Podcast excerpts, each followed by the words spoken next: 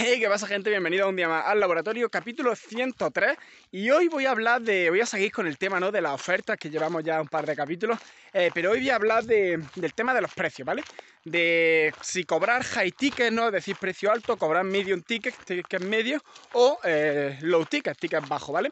Y es que eh, cuando hacéis una oferta, siguiendo las cosas que he dicho en los capítulos anteriores, ¿no? Y además a esa oferta le añadí urgencia y escasez, que iba a hacer un capítulo de esto, pero eh, al final urgencia y escasez es algo muy simple, ¿no? Escasez es decir, vale, hay aquí unidades, solo voy a dejar X personas entrar, si no entras, pues te quedas fuera, ¿sabes? Y, y urgencia es hazlo ahora porque si no la oferta puede ser que se acabe. Ya está. Eso es urgencia y escasez. Entonces, si eh, hace una oferta súper buena, como hemos explicado antes, y además le añade urgencia y escasez, esto te permite cobrar tickets más altos, ¿vale? Y te explico por qué. Y eh, porque si tú tienes una, cosa, ¿no? vamos, a decir un producto por 500 euros, ¿vale? Tú a lo mejor eres capaz de venderle ese producto a 10 personas y haces 5.000 euros, ¿vale?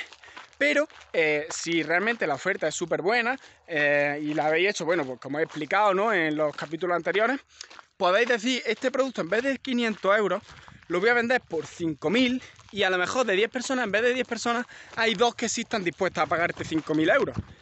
Eh, entonces, estás vendiendo a dos personas y estás ganando 10.000 euros. ¿Qué pasa? Que cuando lo tenías a 500 te compran las 10 personas, ¿no?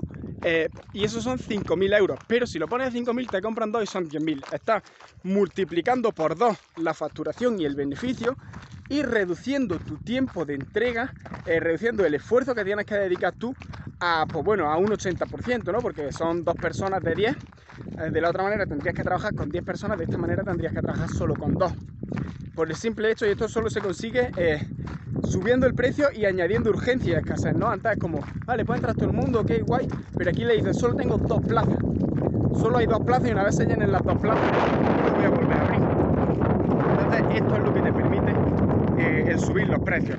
Y bueno, esto no quiere decir que vender algo barato, bueno, barato entre comillas, más barato, eh, sea algo malo, ¿no? Pero es una estrategia, ¿no? El subir los precios, añadiendo urgencia y escasez, es una estrategia muy interesante que te permite comprar más y eh, reducir ¿no? el esfuerzo, para, para entregar ¿no? ese producto. Y es muy interesante, ¿no? Tener, por lo menos, ya hablamos en algún capítulo es muy interesante tener algún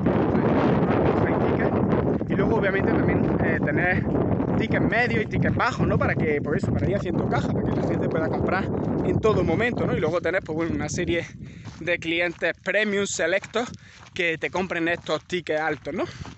Y bueno, para empezar, eh, si estás empezando, es verdad que si que es interesante vender bajo para, que te compre más gente, ¿no? Pero si haces realmente una oferta súper buena, súper interesante, con muchos bonus, con muchos extras, con muchos...